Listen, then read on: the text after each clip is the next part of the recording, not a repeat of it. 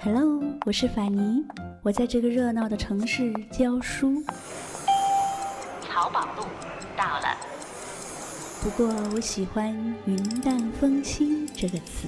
如果这个时候窗外有风，我就有了飞的理由。在清淡的时光里行走，在清淡的时光里行走，安静若素，安静若素，笑对烦扰。欢迎收听法尼时间。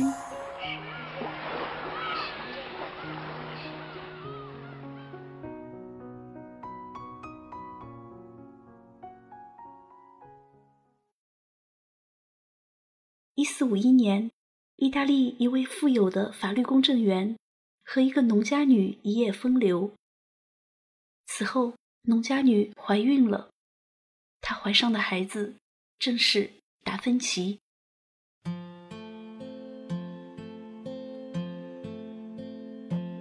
一四五二年，在意大利中部托斯卡纳大区的一个小山镇里，达芬奇出生了。由于门第悬殊，身为法律公证员的父亲不可能娶身为农家女的母亲，达芬奇便自然成了私生子。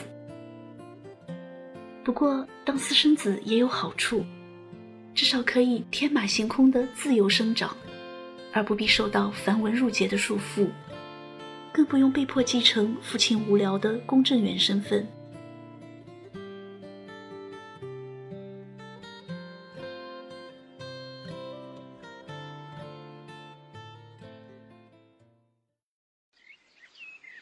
小时候的达芬奇特别喜欢大自然，托斯卡纳郊外的风景为他提供了源源不绝的启发力。达芬奇喜欢在葡萄园和柏树林间恣意穿梭，听沙沙的风儿拂过芳香满溢的无花果树，看彩色的房屋点缀着绵延起伏的丘陵。小小的他，也常常对着阳光下物体的阴影发呆。盯着鸟儿震动的翅膀冥思。有回，有个农民用木头做了个盾牌，想请人在盾牌上绘上图案。达芬奇的父亲得知后，便把这个任务交给了儿子。达芬奇打算在盾牌上画一只恐怖的怪兽。为此，他先认认真真的做了一些动物标本。从蜥蜴、蟋蟀、蛇、蝴蝶、蚱蜢的身上寻找灵感，然后设计出了一只好似龙的怪兽。盾牌画完后，上面的怪兽很逼真。父亲看过后吓了一跳，暗暗惊叹儿子的绘画才能。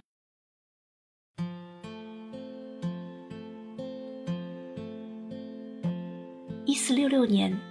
十四岁的达芬奇告别了小山镇里纯野生的生活，前往邻近的城市佛罗伦萨。从前，佛罗伦萨只是一个灰不溜秋的小城镇。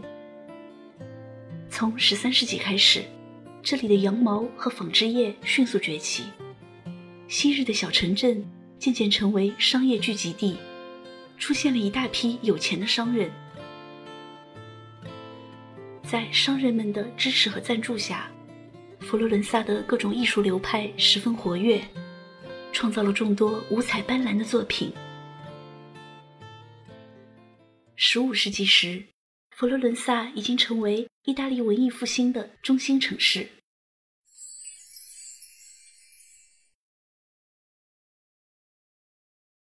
达芬奇来到佛罗伦萨，进入画家维罗基奥的工作室当学徒。彼时，维罗基奥的画坊是佛罗伦萨主要的艺术中心，也是进步学者、艺术家们经常聚会的地方。在维罗基奥的指导下，达芬奇学习绘画和雕塑，也接受解剖学、力学等方面的培训。一四七二年，二十岁的达芬奇正式成为佛罗伦萨画家行会认证的青年画家。三年后，他协助老师维罗基奥绘制油画《基督受礼》。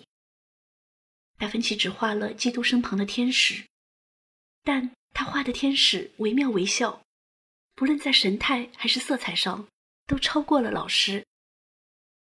相传维罗基奥从此不再作画，专攻雕塑。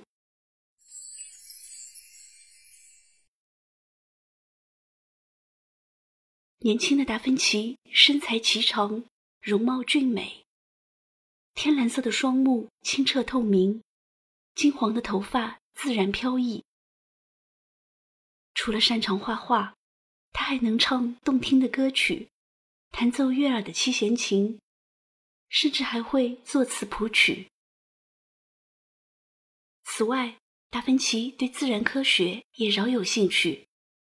他常常在腰间挂一个笔记本，随时记下有趣的事物和日常的灵感，还时不时设计些图纸，搞点发明。才貌双全的达芬奇一到佛罗伦萨便名动全城，对他的赞美之词不绝于耳。然而，他的超群绝伦也招致妒恨。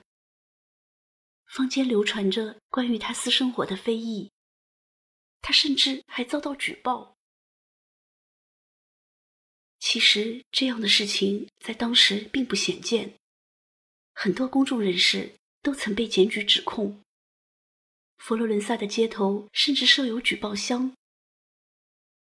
但是这些流言也着实损害了达芬奇的名声，令他感到郁闷。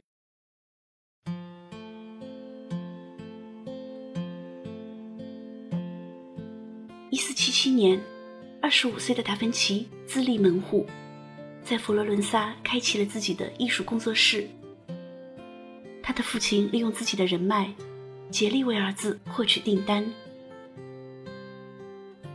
可是，此时的达芬奇似乎患上了严重的拖延症。他在作画时，为了让作品绝对的正确和完美，总是忍不住去研究些别的东西。比如，在画人物的微表情之前，他专门去学习牙科学。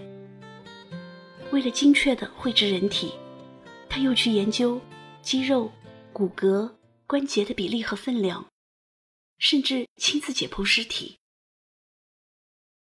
可以说，达芬奇是在一边画画，一边钻研科学。因此，他的画作总是迟迟无法交稿。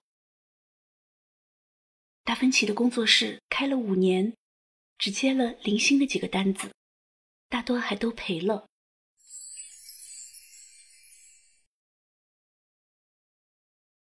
转眼，达芬奇快三十岁了，事业仍旧没什么起色。夜深人静时，他不禁想起但丁的诗句：“无声无息的度过一生，好比空中烟。”水面泡，在地球上的痕迹，顷刻就消灭了。不能再这样蹉跎下去了。达芬奇决定离开佛罗伦萨，去其他城市，寻求新的发展机会。那么，去哪个城市呢？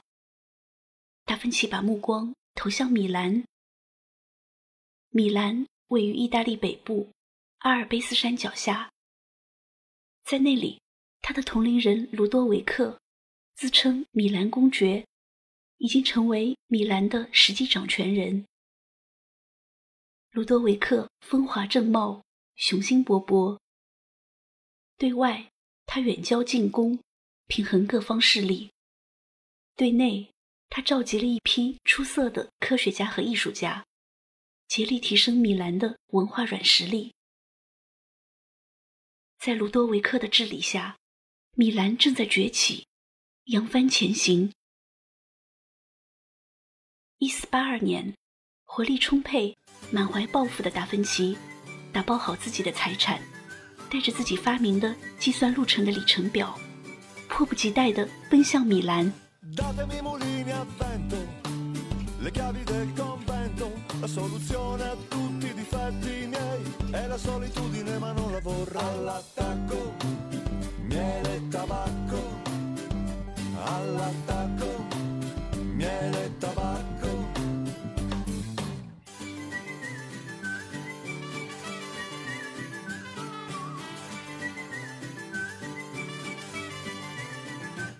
Sono nato sulle ossa rotte, dalla parte più forte La fortuna è un fatto di geografia. Voglio un due cavalli armato di energia. All'attacco, miele e tabacco e vino nero contro l'acidità. La danza dell'arroganza ha da finire. E presto finire. 到达米兰后不久，达芬奇便给卢多维克公爵 写了一封长达十页的求职信。在信里，他列举了自己发明的各种军事武器。他声称，他设计的大炮会发射吓人的浓烟，他发明的装甲车坚不可摧。不过，卢多维克公爵似乎对达芬奇发明的武器并不感冒。反而对他的音乐天赋颇为青睐。此后，达芬奇作为宫廷艺人，进入了卢多维克的宫廷，为卢多维克效力。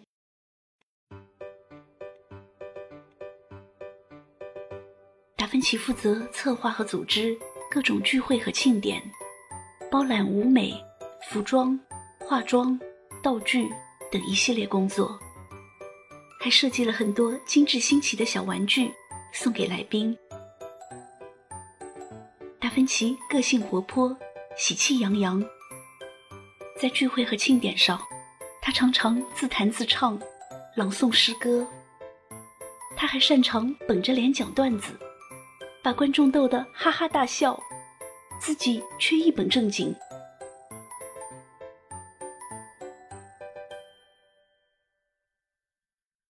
在卢多维克公爵的赞助下，达芬奇在米兰开了工作室。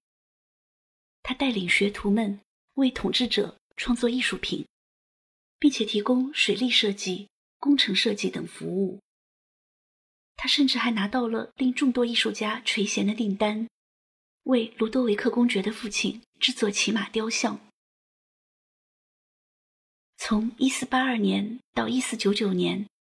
在米兰生活的这十七年，是达芬奇的艺术生涯最顺畅的时期。那时的他喜欢身着玫瑰色束腰短袍，随心所欲地把胡子涂得五彩缤纷，每次出门都前呼后拥，好不气派。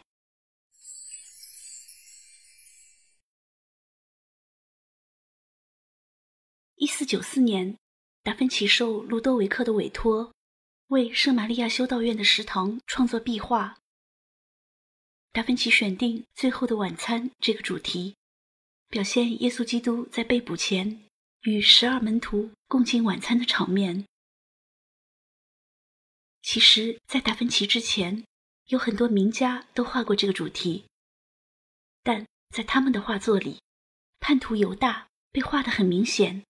一眼就能识别。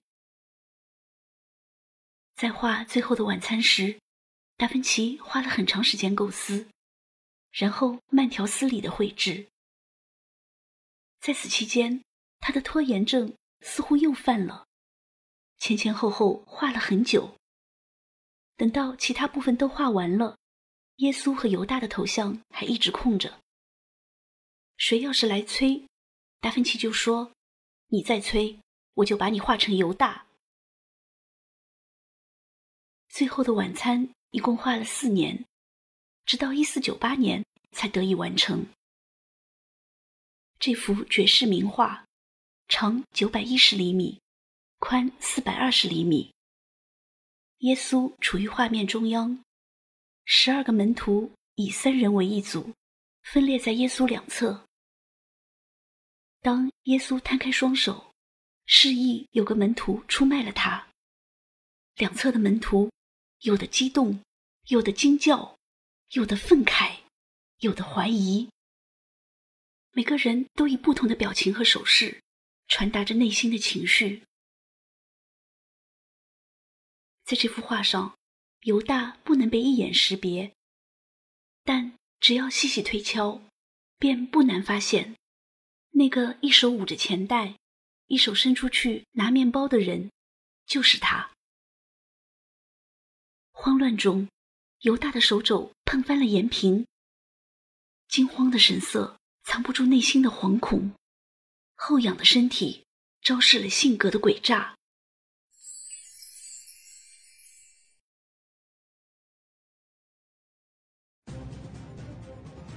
十五世纪的意大利城邦林立，每个城市都是一个独立或半独立的国家。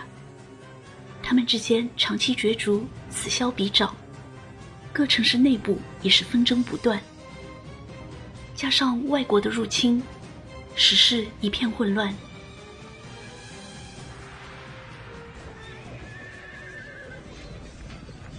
一四九九年，法国国王路易十二率领军队。占领米兰，米兰全域沦陷。卢多维克公爵被俘，关进了地牢。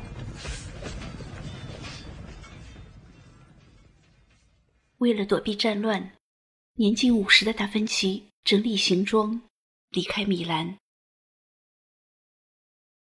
达芬奇的晚年在漂泊中度过，他在意大利各城市间辗转，曼图亚。威尼斯、罗马都留下了他的足迹。虽然体力大不如前，但达芬奇对这个世界的好奇却从未消减。老年的他较少的绘画和雕刻，而将大部分的精力用于科学研究。达芬奇主张通过实验去探索真理。他认为。真理只有一个，它并不存在于宗教里，而是存在于科学之中。然而，在那个年代，达芬奇的科学研究被斥为妖术，他解剖尸体的行为更是触犯了天主教的教义。因此，尽管当时达芬奇的成就已享誉欧洲，但他一直受到意大利贵族的冷落。和天主教会的迫害。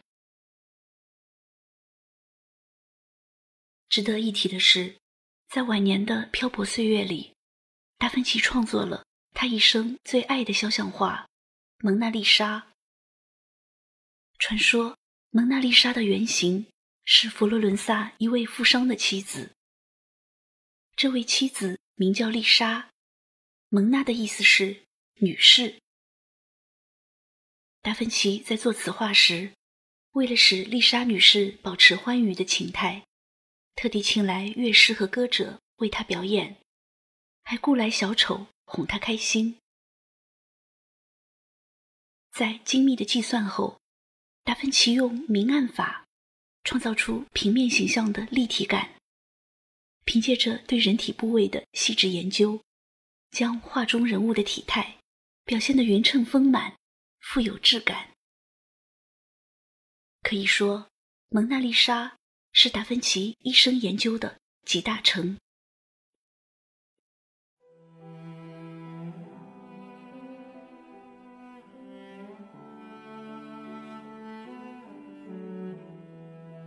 一五零七年，五十五岁的达芬奇再次回到米兰。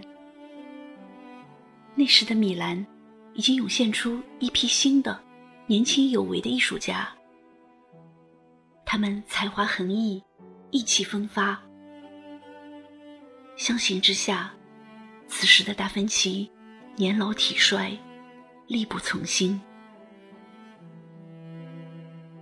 在那些怅惘的日子里，达芬奇或许负气地认为，意大利人民已不再需要他的作品，又或许他在隐隐的期盼。期盼一位像卢多维克公爵那样欣赏他的赞助者。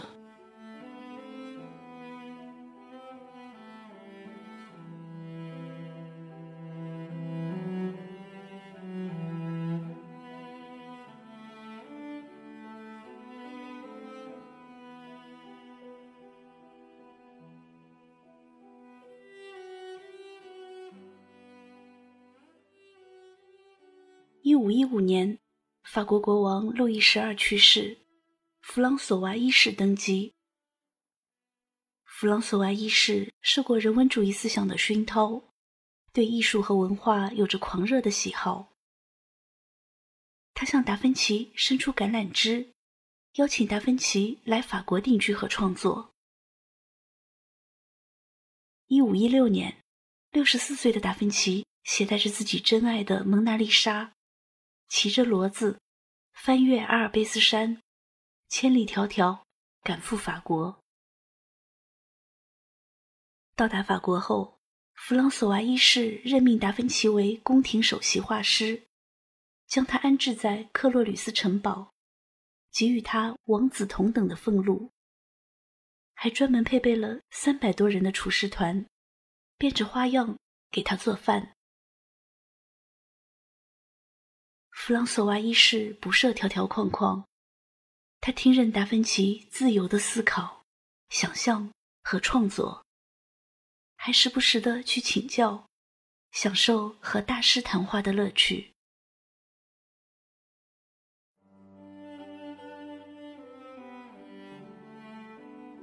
只是，达芬奇毕竟老了。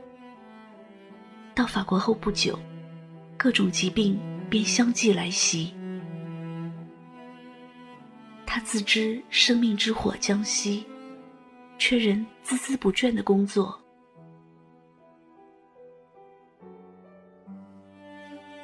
一五一九年五月二日，就在来法国定居的三年后，达芬奇与世长辞，终年六十七岁。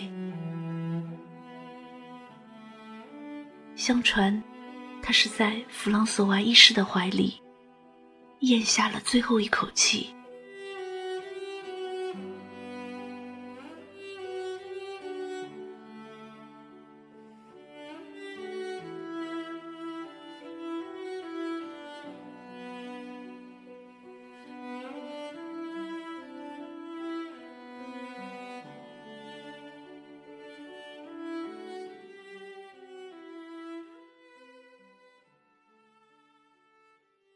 达芬奇留下的画作并不多，总共只有二十幅出头。但他留下的手稿却多达七千多页。这些手稿都是从右向左书写，里面记录了各种科学知识和发明设计，内容涵盖军事、工程机械、天文、地理、物理、解剖等多个领域。在军事方面，达芬奇设计了许多武器，如巨型弓弩、潜水艇、滑翔机、军用降落伞、机关枪、子母弹、坦克车等。在工程机械方面，达芬奇设计了挖掘机、起重机、变速器、陀螺仪等。他还发明过一个机器人。这个机器人以木头、皮革、金属为外壳，可以坐下和站立，也可以挥舞手臂、转动头部，甚至还能发出声音。达芬奇还设计过一种密码桶，密码桶内有一个装着醋液的容器。如果有人强行砸烂密码桶，里面的醋液就会流出来。将写有秘密的纸张溶解。如果想要打开密码桶，则必须解开一个五位数的密码。密码桶上有五个转盘，每个转盘上有二十六个字母，因此可能作为密码的排列组合多达一千一百八十八万一千三百七十六种。在天文方面。达芬奇认为，太阳是不动的，地球围绕太阳转动。这个想法在当时极具颠覆性，毕竟那时的人们普遍认为，地球是宇宙的中心，太阳围绕地球转动。达芬奇的这一观点甚至早于哥白尼的日心说。在地理方面，达芬奇认识到，高山的山顶之所以有海洋动物的化石，是地壳运动导致的海陆变迁所致。而在麦哲伦环球航行之前，达芬奇就已计算出地球的直径为七千多英里。在物理方面，达芬奇发现了液体压力的存在，提出了连通器原理。他指出，在连通器内，同一液体的液面高度是相同的，不同液体的液面高度不同。液体的高度和密度成反比。在水利建设方面，达芬奇的贡献并不停留在纸上。他亲自主持修建了米兰至帕维亚运河的灌溉工程。他设计的水库、水闸、拦水坝，推动了当时农业生产的发展。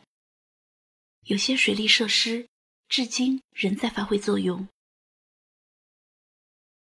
在建筑方面，达芬奇设计过桥梁、教堂、城市街道和城市建筑。达芬奇还规定了建筑之间的间距，以实现更好的通风和采光，还能顺便减小地震的危害。在解剖学方面，达芬奇的成就更是无人能及。